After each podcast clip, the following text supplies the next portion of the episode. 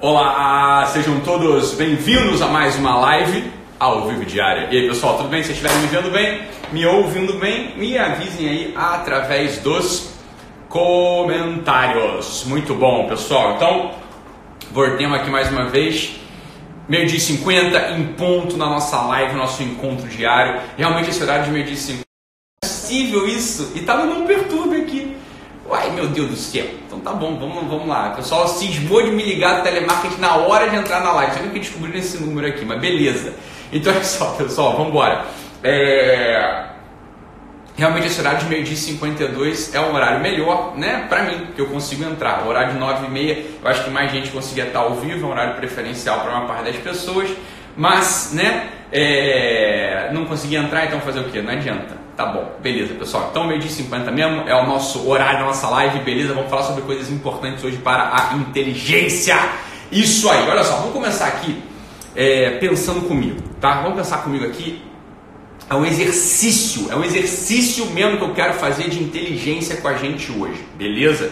É um exercício, veja bem. Não, vocês têm que estar comigo aqui ao longo dessa live. Se vocês desconectarem, se vocês desconectarem, já era, já era. Não vai dar certo o exercício proposto, beleza? Então olha só, meus amados e minhas amadas aqui do meu coração, veja só que coisa, veja só que coisa. Existe um algo na cabeça de todos nós, na cabeça do brasileiro, do cidadão comum, que é tomar partido, é se posicionar, é olhar para uma certa situação, olhar para uma certa vivência, olhar para um certo fato que acontece no mundo exterior ou no mundo interior e já tomar um partido, já tomar um juízo, já dar um julgamento, já se posicionar, vai para a esquerda, vai para a direita, né? Tô acima, tô embaixo, concordo, não concordo, presta atenção. Isso é uma lesão profunda da inteligência. Isso é um dos sintomas reais de burrice. Isso, pior do que um sintoma real de burrice, isso é algo que vai te conduzir à burrice, a burrice verdadeira. O sujeito fica empacado, fica burro, fica tacanho, fica incapaz de conseguir olhar para a realidade e estar ali imerso nela, imerso no trono da verdade. Então veja bem, vamos pegar aqui, eu preciso da sua calma, eu preciso que você fique calmo comigo aqui.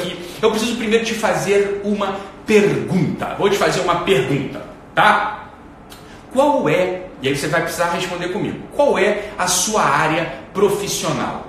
Né? Então vamos lá, o que, que você é? Você é advogado? Você é médico?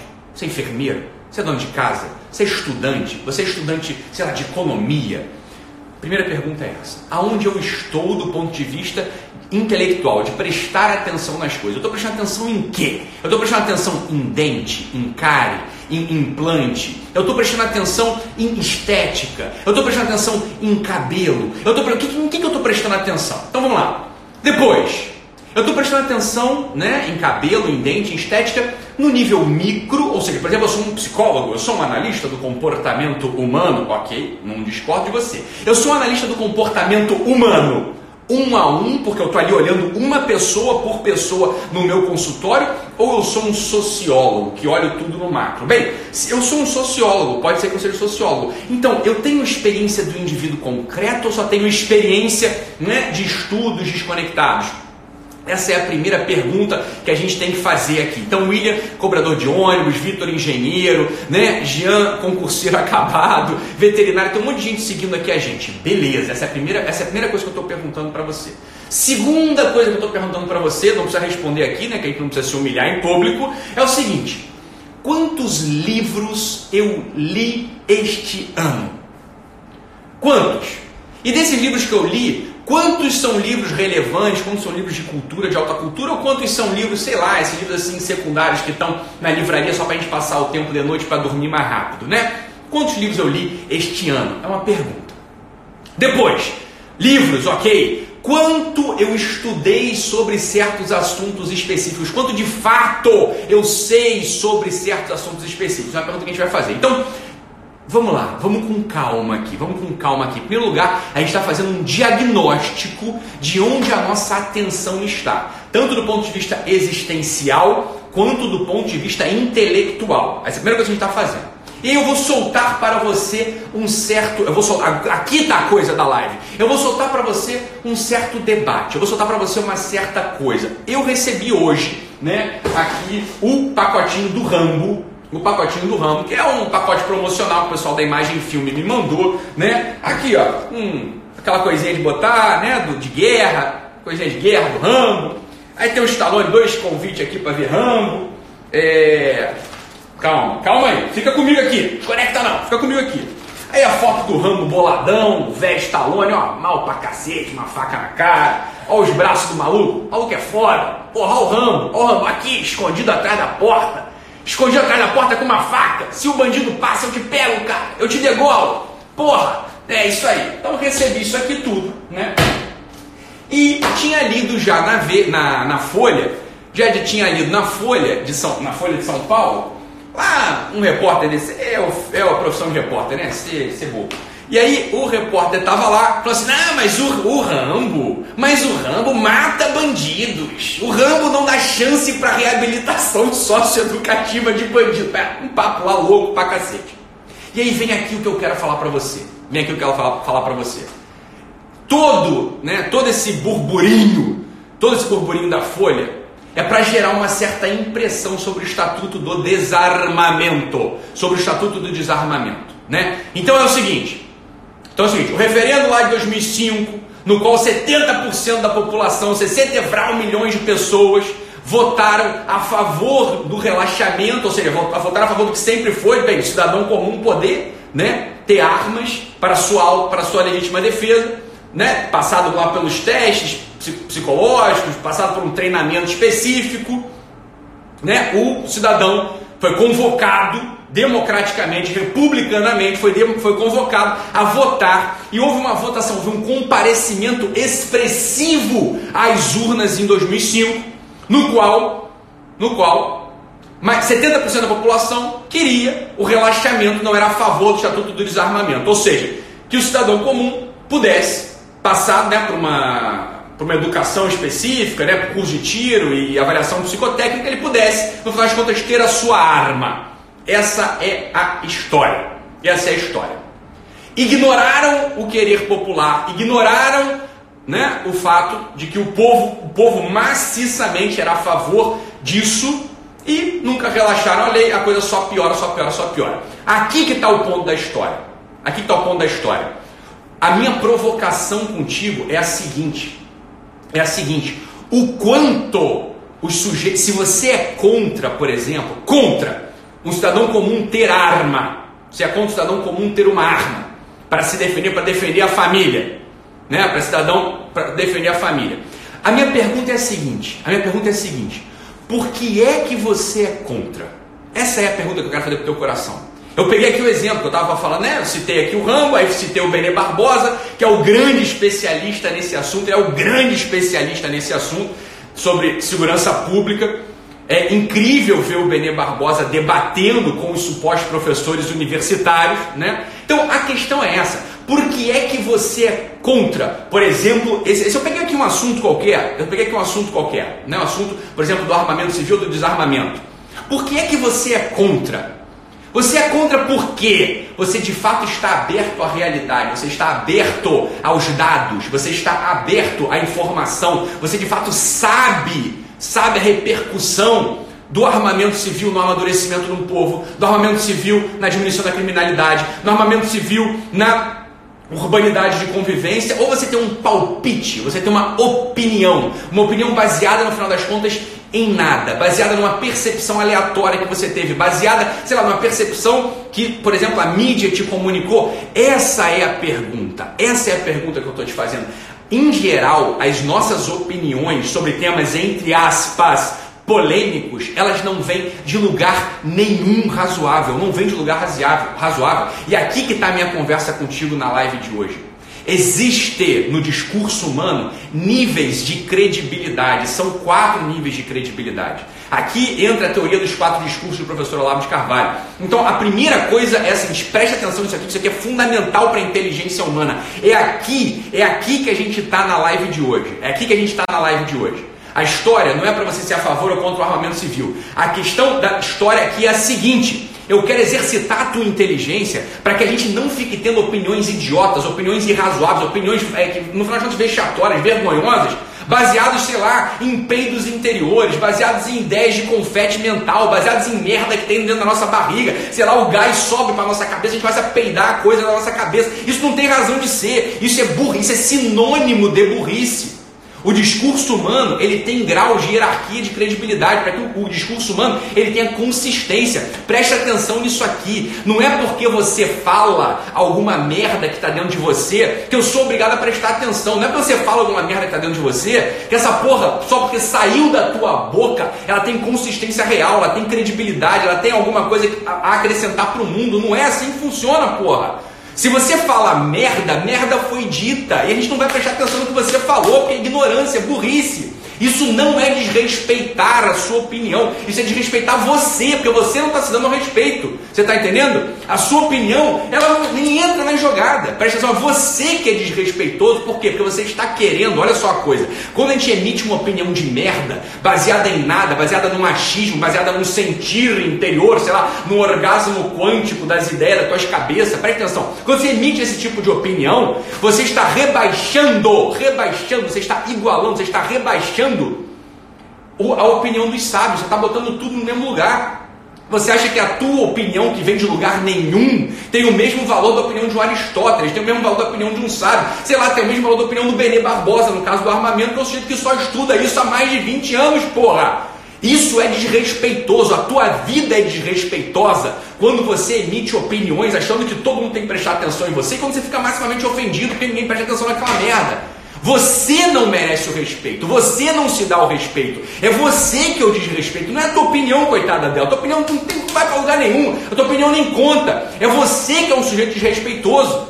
Você não se deu o respeito. Quando, por exemplo, entrou ali, eu vi esses dias eu estava vendo o debate, debate chega a ser ridículo isso, né? O, lá no jornal, né, no RJ Espírito Santo, né, no, RJ, no, Espírito Santo TV, o jornal né, local da Rede Globo, né, numa emissora lá da Rede Globo, botou uma espécie de uma professora universitária da Universidade Federal do Espírito Santo para debater com Benê Barbosa sobre esse assunto do armamento civil. Mas era ridículo aquele debate, é ridículo, não houve debate. De um lado está o Benê Barbosa, de um lado está o Benê Barbosa, montado na razão, montado na razão, citando artigos científicos, citando experiência de outros países, citando diabaquato, número, caralho, estatística.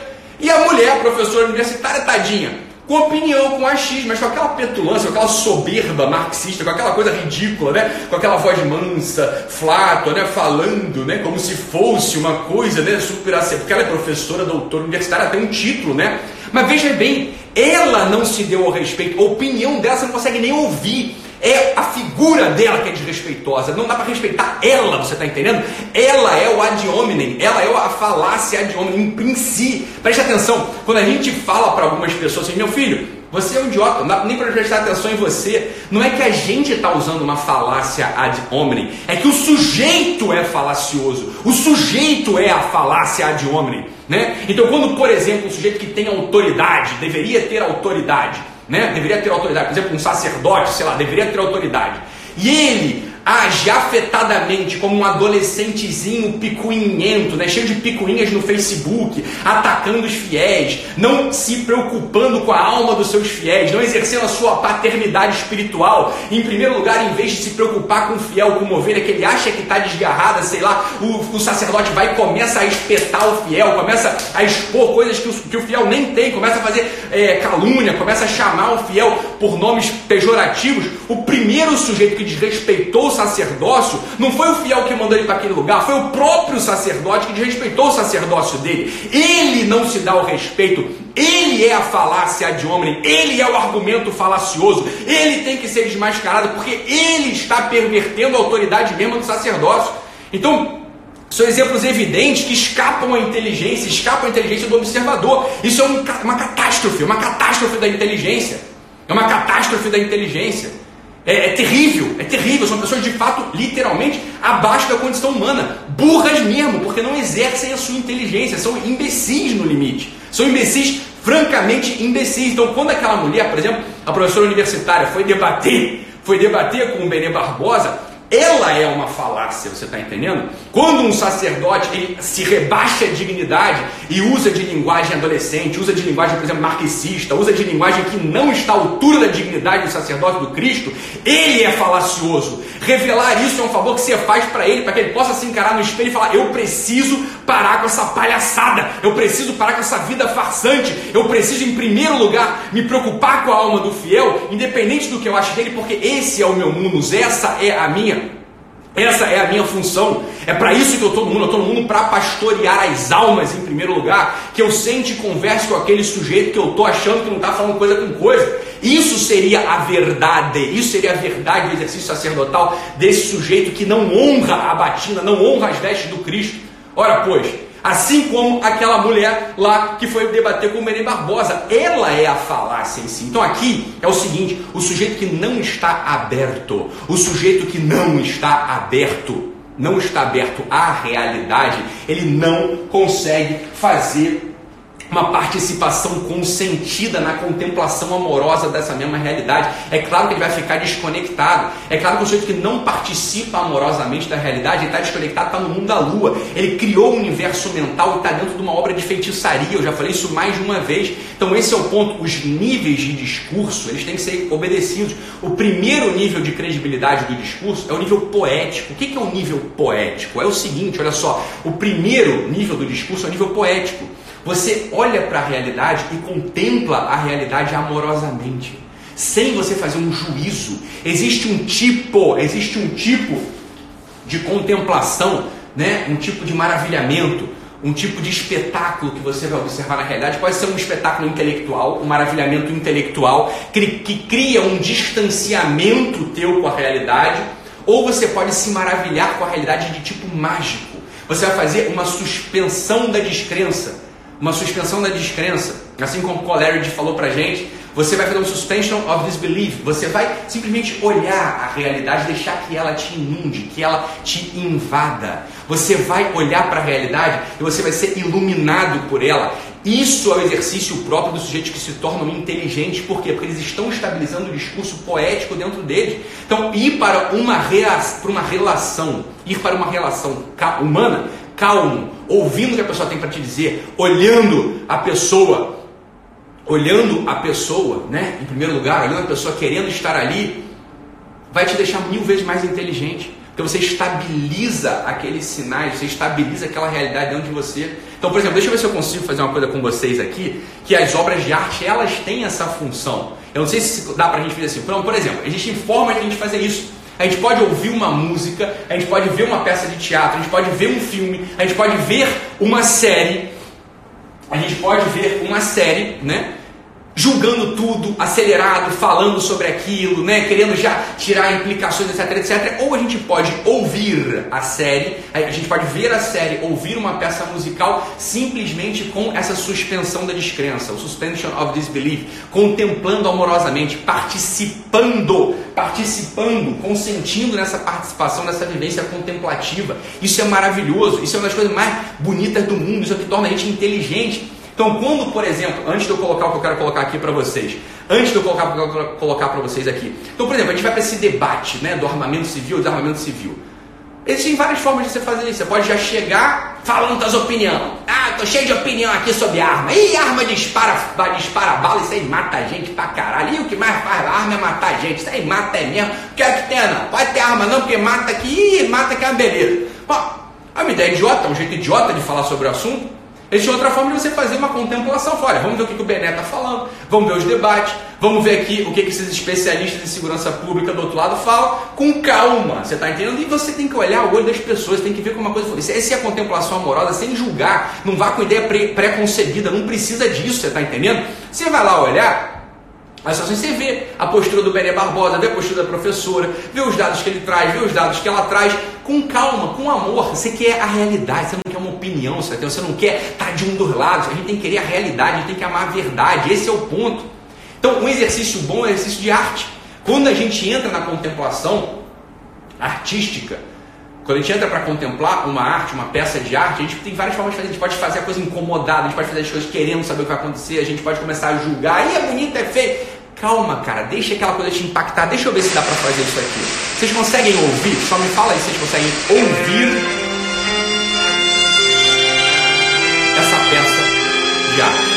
Conseguem ouvir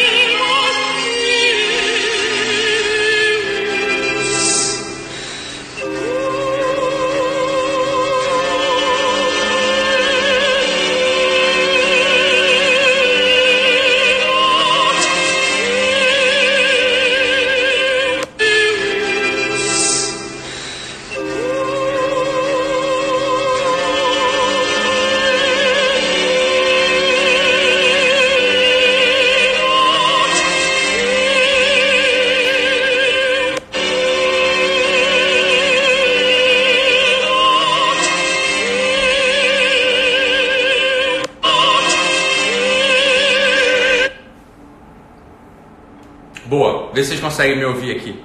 Agora, de novo. Consegue? Não. Foi? Voltou? Voltou para mim? Voltou, né? Bem, é só um exercício. Essa aula de hoje eu falei que ia ser um exercício. Não falei? Eu falei, a, aula, a live de hoje eu falei que ia ser um exercício. Né? Então, essa que é a ideia, olha só. A contemplação amorosa é fundamental para a nossa inteligência. Existem modos, existem modos da gente abordar os fenômenos. Existem modos de a gente abordar as coisas. Então, eu comecei usando o exemplo do desarmamento civil, do Estatuto do Desarmamento.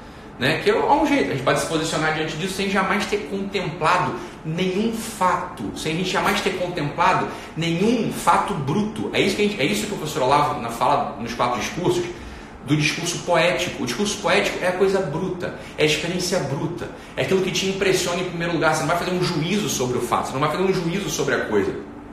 A nossa incapacidade a nossa incapacidade de contemplar a arte, de contemplar as pessoas, de, de contemplar as realidades brutas, e já vi logo com um juízo, já vi logo com um argumento, já vi logo com uma ideia, já vi logo com um posicionamento, isso deixa a gente muito, no final das contas, emburrecido, deixa empobrecido, a nossa cabeça fica empobrecida, o nosso espírito fica empobrecido, a nossa vida, no final das contas, fica empobrecida. Então, a experiência de se submeter passivamente, de fazer um consentimento contemplativo, diante das coisas que aparecem para a gente é fundamental para a inteligência. Dito de outro modo, um tipo de inocência diante da realidade é fundamental para que a gente seja inteligente. O sujeito que se acha sempre muito espertinho, muito sabichão, que já vem logo, né, comentando tudo, com opinião sobre tudo, esse sujeito no limite é burro. Esse sujeito no limite, ele tem uma lesão da inteligência. Essa é a coisa da live de hoje. Então, existe uma série de debates, existe uma série de coisas que estão por aí, que a gente, se a gente for honesto mesmo, Aquilo que eu te perguntei, você é médico, você é veterinário, você, o que, que você é? O quanto você se dedicou sobre o assunto? O quanto você estudou sobre o assunto? O quanto você de fato leu, prestou atenção sobre esse assunto, por exemplo, do armamento ou do desarmamento? O quanto você fez isso? Se você for honesto, você vai saber falar, então eu não fiz nada. Eu tenho uma opinião baseada num peido encravado aqui no meu, né, no meu hipocôndrio esquerdo. É isso que, é isso que eu tenho. Né? É um peido encravado, não é nada. Não é nada, você está entendendo? Então essa que é a coisa da inteligência. Quanto mais opinião não fundamentada, quanto mais opinião idiota, quanto mais opinião baseada em nada a gente tem, mais burro a gente vai ficando. Porque, ora, se as nossas opiniões elas são expressas, não são postas para fora, elas não são baseadas em nada, são baseadas em sentimentos transitórios. A gente sabe que esse sentimento ele vai variar em algum momento. Só que você já se posicionou socialmente com uma certa ideia e depois você não consegue voltar mais atrás. Você é orgulhoso, você é vaidoso, você não consegue voltar mais atrás. E aí é isso que cristaliza uma vida falsa, é isso que cristaliza a burrice no final das contas. Você vai precisar ficar justificando um posicionamento, uma ideia, uma, né, uma, uma sei lá, uma, uma, como as pessoas te veem, e você já não é nem mais daquele jeito. Você começa a vivenciar aquela, aquele verso do poema Tabacaria do Fernando Pessoa. E quando eu, fui, eu botei uma máscara e quando eu fui ver ela já estava colada na minha cara. E quando, quando eu consegui arrancar, já não tinha mais nada, já não tinha mais nada, já não tinha mais uma vida ali. Isso é muito triste. Isso aparece, essas vidas perdidas, elas aparecem por essa incapacidade de contemplar, pela incapacidade de se fascinar diante da magia do mundo. É claro que o fascínio mágico, o fascínio por essa magia do mundo, o fascínio pelas pessoas, o fascínio pelas obras de arte, eles te levam ao sublime, e o sublime te leva à beleza, te leva à verdade. Esse é o caminho. Ou seja, a inocência te leva à contemplação mágica, que te leva a uma experiência do sublime, que te leva à experiência da transcendência do belo e da verdade. Esse é o caminho real da inteligência. Esse é o caminho real da inteligência. Então, exercício do dia. Contemple, por exemplo, essa peça musical, né? o Stabat Mater do Pergolesi. Aí estava interpretado pela Ana Netrebico. É, mas tem outras interpretações aí no YouTube. Você pode fazer o que você quiser. Mas só, é só assim, ó. Eu estou dando a chave. Tenta, né? Você vai ser impactado pela coisa. Fica calmo, fecha o olho, só sossega o facho, deixa essa coisa entrar em você. Não precisa emitir uma opinião sobre isso, você tá? não precisa emitir uma opinião sobre essa peça musical. É só se deixar penetrar por ela e Pronto, isso é tudo. Isso é inocência mágica diante da arte. Isso é inocência mágica diante da verdade. Isso é inocência mágica diante do mundo que te leva ao sublime, te leva à beleza e à verdade, portanto. Então é isso, meus. Fiquem com Deus. Entrem lá na livraria se vocês quiserem, livraria.italomarcini.com.br e amanhã nos vemos neste mesmo horário. Fiquem com Deus, um abraço e até mais. Tchau, tchau.